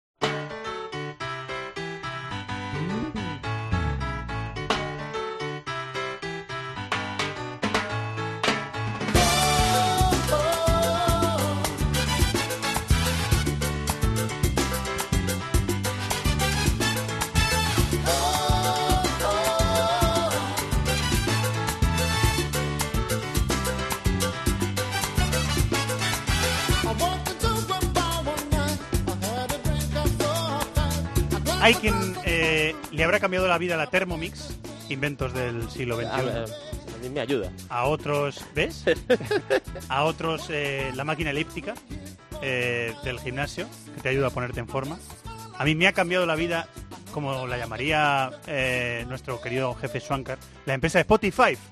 El Spotify que te pone de, de repente una canción de los años 90 Y dices, esta es. que no conocías Esta es la que buscaba. o que conocías y llevas mucho tiempo sin... Hay una lista que me gusta especialmente, hay millones de listas en el Spotify. millones, sí. Pero hay una que se llama eh, hay una que se llama Radar de Novedades eh, y hay otra que eh, es Descubrimiento Semanal, que con todo lo que escuchas te hace una mezcla ahí de música que podrías no conocer. Parecerse, ¿no? A lo que Exacto. tú escuchas. Y es muy recomendable. Sí, sí, sí. Y aquí ha salido esto de Steve Winwood, que tiene como unos 20 años. Me imagino ese Tony Padilla en el metro de Barcelona, Ah. moviendo los pies. Las No baila, tan, no baila tan bien como Axel Torres, eh, Tony Padilla, pero... Tampoco se han dejado Mira cómo de- se ríe. de demostrar ahí con ¿Qué con- pasa, Tony? ¿Qué tal? Yo creo que vamos a contar dos verdades. Una, ya he salido del metro, estoy fuera. Ah, vale. Y dos, bailo mucho mejor que Axel Torres. Me lo- escucha, me lo imaginaba, ¿eh? Sí, pero porque yo- yo- o sea, Axel se mueve con desparpajo, pero yo tengo ritmo. Y para bailar lo importante es, es Tú tienes moverse ventaja. con ritmo. Tú tienes, tú tienes ventaja. A lo mejor la gracia del Axel es su arritmo, ¿no? Con la A delante, ¿no? Y es lo que, lo que transmite, ¿no? Yo creo que Axel, Axel es hipnótico cuando, cuando baila, porque dices exactamente qué está haciendo, es hipnótico. Ah, Pero le pone corazón, ¿eh? Le pone mucho eso corazón. sin duda, en todo lo que hace, eso Le- es lo, es lo de, más las importante. grandes, de las grandes virtudes que tiene. ¿Qué tal Eso el estreno en ese plató de Movistar Liga de Campeones en Champions? ¿Bien? ¿Te sentiste a gusto? Sí, sí, sí, sí, porque la compañía es buena, que es lo importante, al final pueden cambiar, es como los terrenos de juego, ¿no? Puedes, eh, puedes pueden cambiar las luces, los estadios diferentes, pero la esencia siempre es la misma que es hablar de fútbol y, y cuidar este deporte, que es lo eso que nos gusta. Y nosotros que estamos viéndolo en el sofá, pues te disfrutamos, como siempre. Eh, hemos tenido, Tony, bueno, un superclásico argentino, venimos de hablar de él. Y hemos tenido dos eh, clásicos, uno en Holanda y un derby en Serbia, que siempre son partidos muy interesantes y muy calientes. ¿Por dónde empezamos? ¿Por dónde quieres que empecemos? Pues si quieres empezamos por, por Belgrado, por el, el, el- el derbi eterno entre Partizan y Roja. Que se jugaba en el estadio de Partizan. Recordemos que el, que el equipo de Chernobyl y el equipo blanco-negro los últimos dos tres años ha perdido el, control de la liga, la tenía tiranizada, pero entre problemas económicos y que el Estrella Roja ha trabajado bien y también ha recibido el apoyo de algunos patrocinadores bastante interesantes, entre ellos una marca rusa llamada Gazprom, pues el Estrella Roja ha conseguido los últimos años ya dominar, llegaba líder Estrella Roja de subidón después de sacarle un punto al Nápoles en Champions y consiguió muy buen resultado porque siendo visitante empató 1-1, mantiene pues el, el liderato con dos puntos más que el mismo Partizan y el Radniki de Nice, pero es que además el Estrella Roja tiene un partido menos, por tanto tiene pinta que va a ser un año de dominio, aunque hubo bastante polémica, porque el gol del empate de Estrella Roja lo marca Ritmo Wakie y, y hay dudas sobre si el, el balón entra o no. El cancerbero del Partizan lo saca ahí cuando parece que ha entrado y hay mucha polémica porque no hay una toma buena y bueno, ya sabes cómo son los derbis en, en Serbia, ¿no? Son un poquito como, como aquí, que las polémicas en ocasiones generan mucho más eh, debate, muchas más horas de tertulia que no y el juego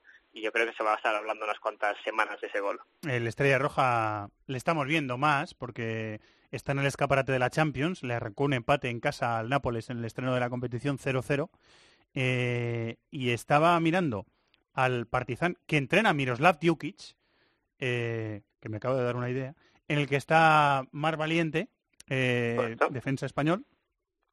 ¿Y qué más tiene? Que le hayas visto tú, eh, ¿qué, qué más tiene? ¿O te suena que tenga alguna cosa así muy destacada? El, eh, bueno, estoy viendo que Vladimir Stojkovic, el mítico portero Correcto, de la selección serbia, ahí. 35 años sigue ahí.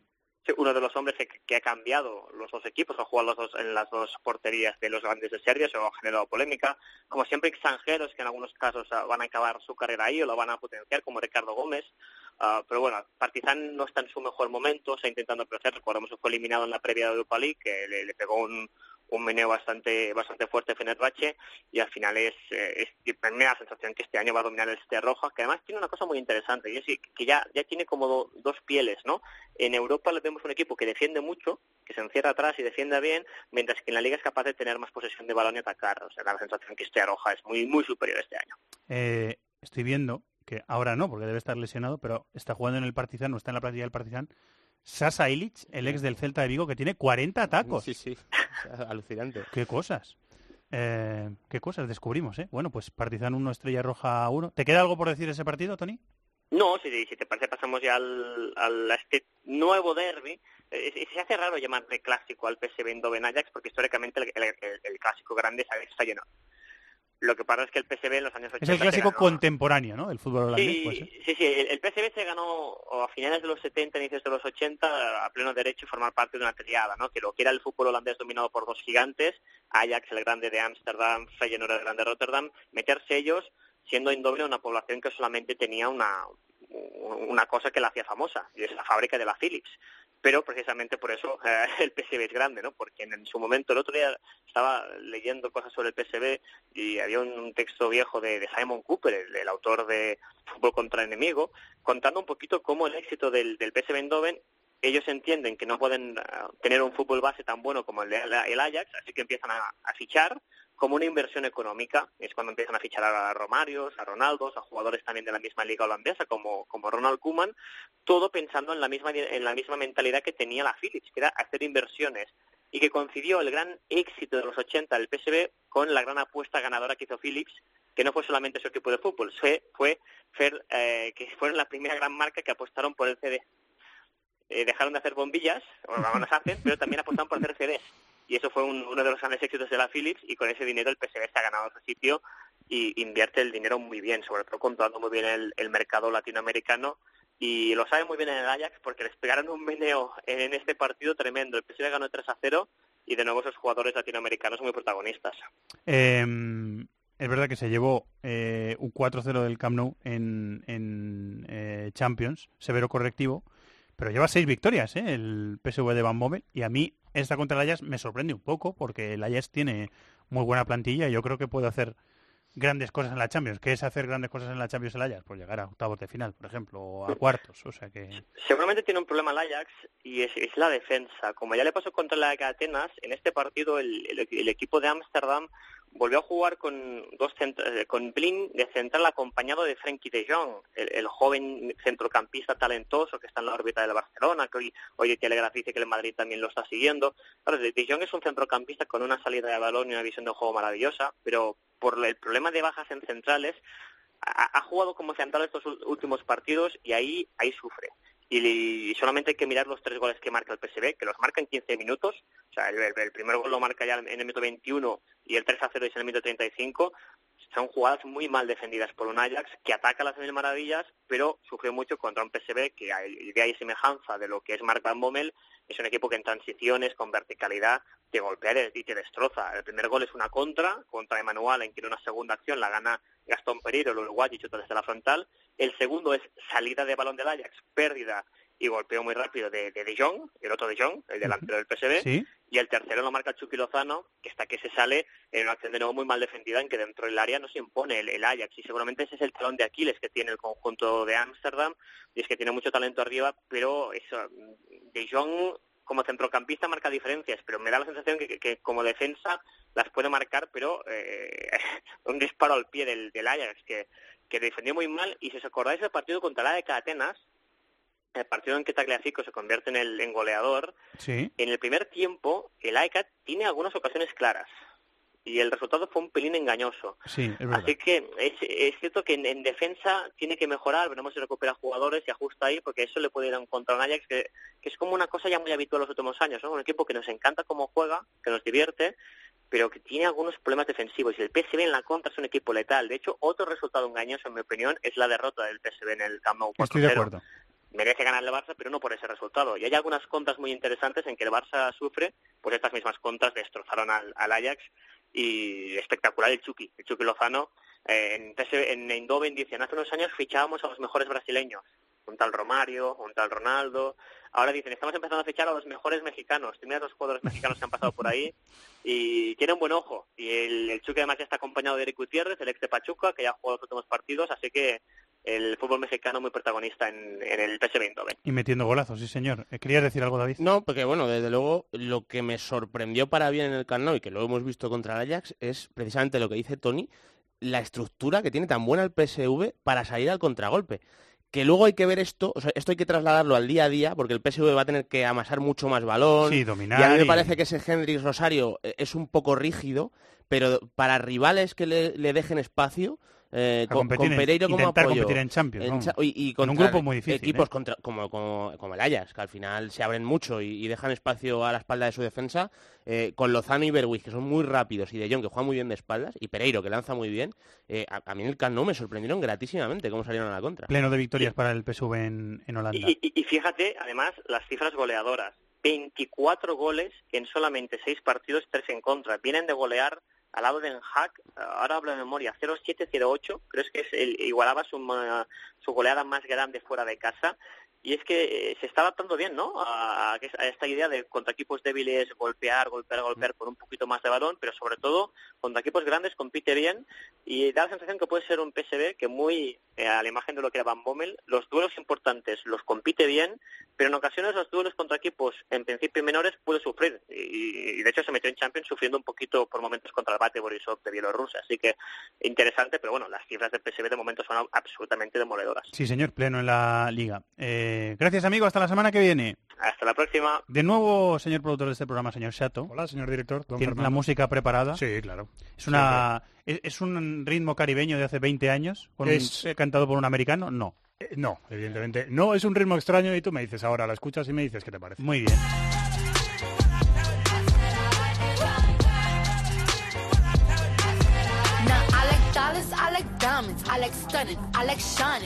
Pues estoy perdidísimo. O sea, la base me suena mucho, pero estoy un poco perdido. Si te digo la verdad, yo estaba perdido también esta mañana y entonces le he preguntado a, una, a mi mujer eh, qué canción pongo. Me ha recomendado esta, me ha gustado y aquí la estamos Pero esto no es cristiano, hablar en otro idioma. ¿no? Eh, esta es, te voy a decir la canción que es... La verdad es que no sé en qué hablas. Claro, amigo mío. A lo mejor hablar en cristiano, Es muy fácil venir pronuncia aquí. mal.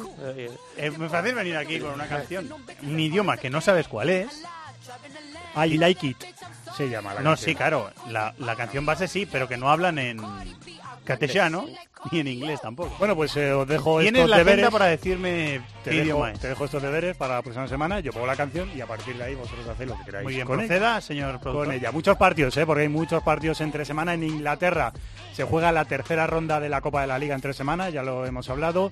Te destaco el partidazo, miércoles a las 9 menos cuarto, Liverpool-Chelsea.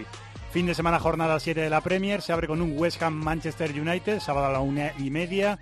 A las 4 destacan Arsenal-Watford, Huddersfield-Tottenham y Manchester City-Brighton. A las 6 y media, partidazo, se repite el de la Copa de la Liga, Chelsea-Liverpool. En Italia, jornada 6 entre semana. Martes a las 9, Inter de Milán-Fiorentina. Miércoles, 6 partidos a las 9 de la noche. Te destaco el Juve-Bolonia, Nápoles-Parma y Roma-Frosinone. Cierra esa jornada el Empoli-Milán el jueves a las 9 de la noche. Jornada 7, el fin de semana que se abre con dos partidazos. Sábado a las 3, Roma-Lazio, Derby. Y a las 6 de la tarde, Juve-Nápoles. Además, a las ocho y media, Inter Cagliari. Domingo, el partido más interesante es el Sassuolo Milán a las ocho y media. Alemania, jornada 5 también entre semana. Martes a las seis y media, Werder Bremen, Hertha de Berlín. A las ocho y media, Bayern de Múnich, Augsburgo. Miércoles a las ocho y media, Borussia Dortmund, Nuremberg. Jornada 6 el fin de semana con el partidazo que te he dicho antes. Viernes a las ocho y media, Hertha de Berlín, Bayern de Múnich. Separados ahora mismo por dos puntos. También destaca el sábado a las seis y media el Bayern Leverkusen, Borussia Dortmund. Y en Francia también hay jornada entre semana, jornada 7 que comienza con un Mónaco Angers el martes a las 7 de la tarde y la cierra un Paris Saint-Germain Reims el domingo a las 9. Jornada 8, fin de semana, también la abre el Mónaco que juega en casa del San Etienne el viernes a las 9 menos cuarto.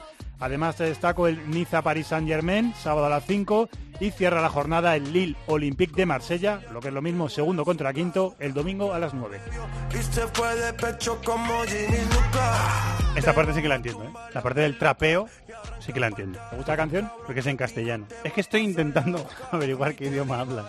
A lo mejor es un asereje moderno, ¿no? O sea, te Sí, decir, sí, se puede que uno inventar. es la- en inglés el idioma. ¿no? O sea, o sea, Vale, ¿Tienes deberes? después Para la semana que esto. ¿te gusta la canción o no? David ha puesto cara de Bueno, sí. Aunque no, sí, no me, no. no me entusiasma. Se ha dejado un buen colchón, ¿no? A esa retaíla de encuentros. que semana. Ya traeré a otra sintonía. No, no, quiero decir, aquí... Yo sigo esperando a Enrique, ha sacado el verano. Por fin, bueno, sí, es cierto no que, exactamente, tienes todavía Es que todavía está. Hay es terraceo que verano está. Estamos a 30 grados, ¿eh, amigos míos? Hasta que caiga la última cerveza de verano, todavía puedo O sea, meter. te lo estás reservando ahí, ¿no? Tu, Sí, sí, sí, sí. tu bajo la manga. Le esperamos con los brazos abiertos, como a ti. Gracias, Chato. Adiós. Gracias, David. Un abrazo.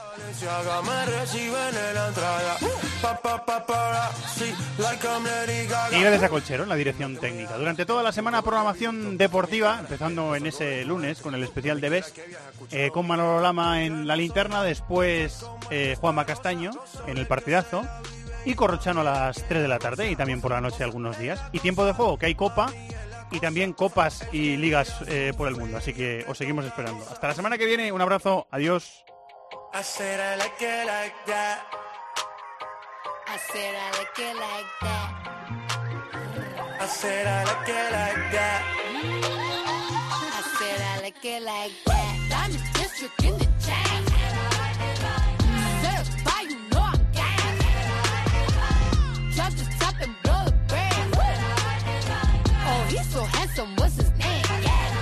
En el correo electrónico thisisfutbol@cope.es, en Facebook nuestra página This is Fútbol Cope y en Twitter arroba Fútbol Cope.